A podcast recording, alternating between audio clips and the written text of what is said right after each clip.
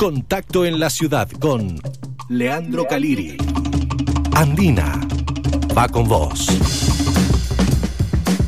Buen día, Mayra, Pablo, ¿cómo están? Estamos acá en Guaymallén, en el kilómetro cero, en el lugar del eh, ya famoso incendio subterráneo desde el lunes 9 de agosto que estaba trabajando incansablemente aquí Defensa Civil de, de Guaymallén y justamente vamos a hablar con su jefe, con Joaquín Fernández, para que nos comente, bueno, lo primero lo, lo insólito de este caso, ¿no? Buen día, Joaquín, ¿cómo estás? Sí, insólito. Mendoza es la primera vez que se sabe algo así. Eh, por eso estamos viendo cómo apagarlo, porque no hay fuego abajo, es calor lo que hay abajo. Y hemos puesto drones, eh, bomberos, y tenemos focalizado donde están los focos de fuego. Y estamos poniendo agua en la zona a ver si podemos bajar el, el fuego el calor. En la zona que está allá, no, la zona sur que ya no hay tanta humadera, igual que en esta zona, que tampoco ha bajado mucho la cantidad de humo que había. Así que estamos monitoreando eh, permanentemente hasta el jueves, que vamos a pasar de vuelta a los drones a ver si, si ha, bajado el calor. ¿Se reavivó el calor en alguna zona? Vemos que por algunos sectores sigue saliendo humo, donde estaban justamente recién trabajando incansablemente ahí los muchachos de, de Defensa Civil.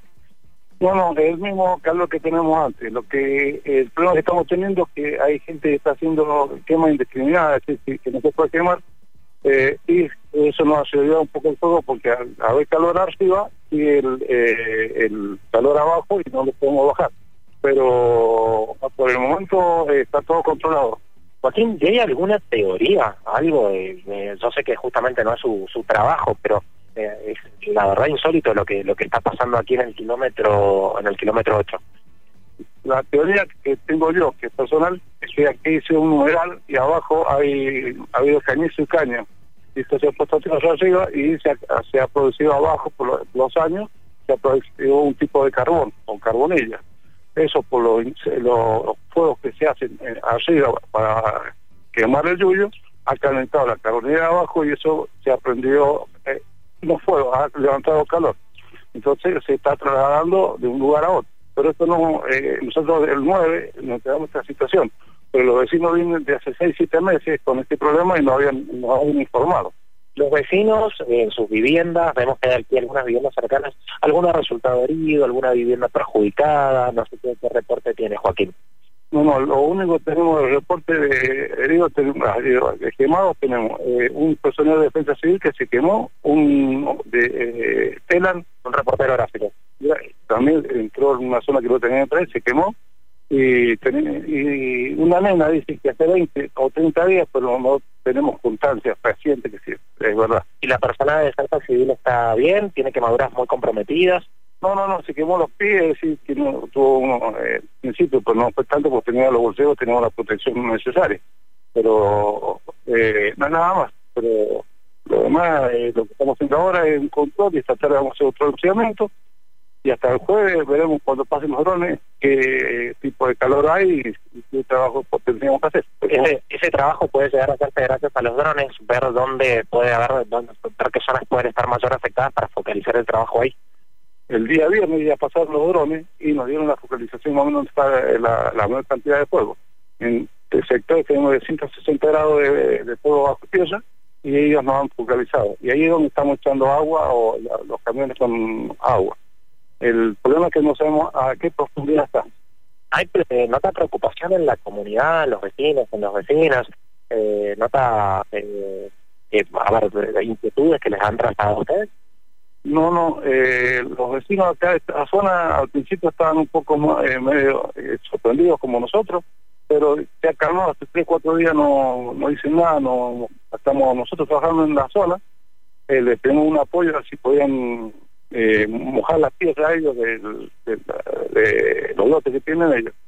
Así que es lo único que hemos hecho y estamos tratando a ver si baja esto. Pero si no hay una lluvia fuerte o, o se levantan las napas, va a ser un poco trabajoso terminar el tema este. Recién el personal me comentaba lo importante que sería que tuviéramos una tormenta, una tormenta abundante, importante aquí en la provincia de Mendoza para contribuir con el trabajo que están haciendo ustedes desde el 9 de agosto.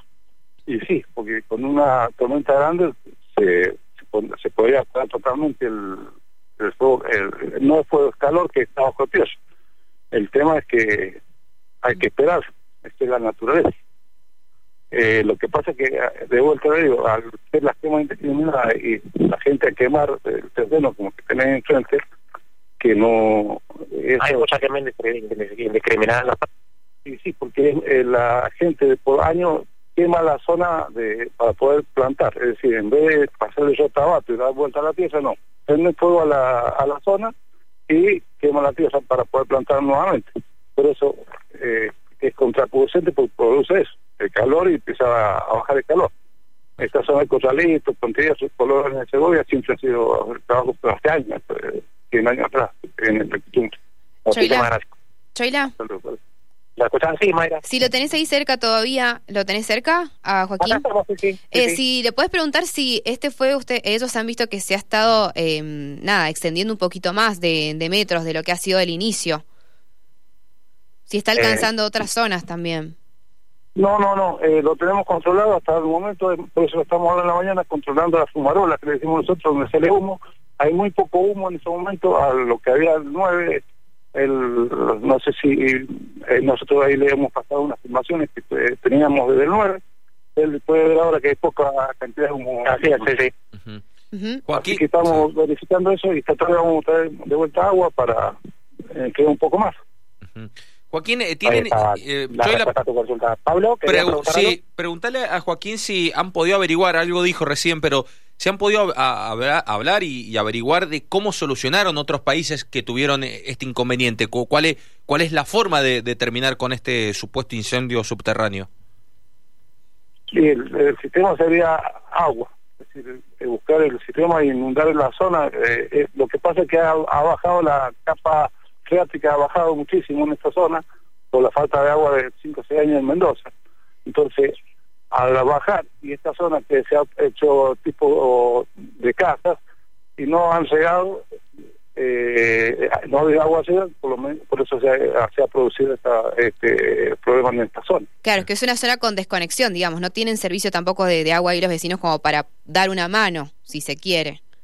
No, no hay no hay agua, y no hay no hay no tiene agua en la zona tampoco, por eso no podemos inundar tampoco. Claro, ah, claro, claro. ¿Y ustedes desde la semana pasada estaban ahí, estuvieron regando o arrancaron ahora firmemente desde, desde este martes? No, no, no, estamos regando desde el día 9, es decir, desde el lunes estamos inundando, llegando y viendo cómo hacer esto. Desde el 9 estamos, la zona está trabajando. Gracias, Joaquín. De nada.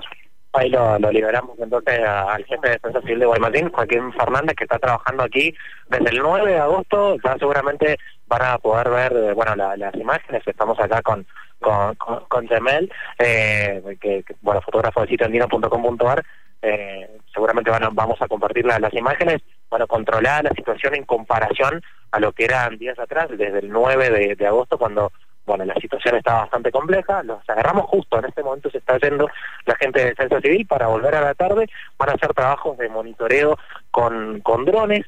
Eh, recién estamos viendo algunos eh, vecinos, vecinas de, la zona que han salido con algunos baldes a, eh, justamente tirarle agua a algunas zonas.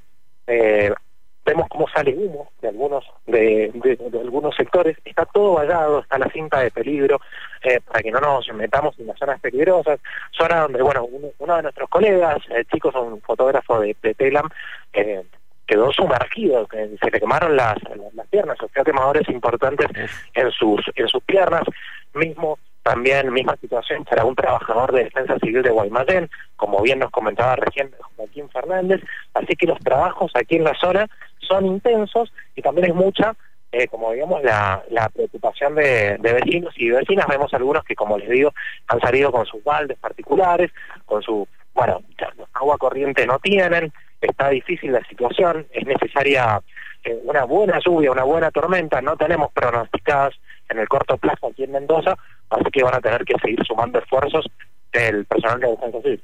Bien, gracias Choila, eh, estaremos en contacto y seguimos el tema. Un abrazo muy grande, nos vemos.